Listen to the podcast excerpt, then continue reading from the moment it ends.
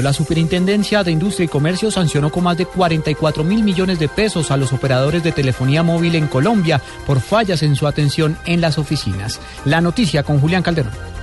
La Superintendencia de Industria y Comercio sancionó a todos los operadores de telefonía móvil de Colombia por más de 44 mil millones de pesos por las reiteradas demoras en atención a sus usuarios en sus oficinas físicas y en sus centros de atención telefónica. De acuerdo con el organismo de vigilancia y control, entre septiembre de 2012 y septiembre de 2013 resultaron afectados por estas demoras más de 7 millones de usuarios. Los tres operadores con más multas son Tigo, UNE y Claro. Pablo Felipe Robledo, Superintendente de Industria y Comercio. Como mínimo ese 80% de la gente que llama al mes, la atención debe iniciarse en 20 segundos si se trata de una línea gratuita de atención. Y si se trata de un sitio físico, el 80% de la gente que va a esos centros físicos de atención, su atención personalizada debe iniciarse en un término no superior a 15 minutos para el 80% de los que van. Entonces miren cómo hay un margen de tolerancia del 20%, que es el que hemos encontrado aquí por todos los operadores incumplido. También se ordena a los operadores para que contraten una auditoría que pase informes puntuales y transparentes a las autoridades para hacer seguimiento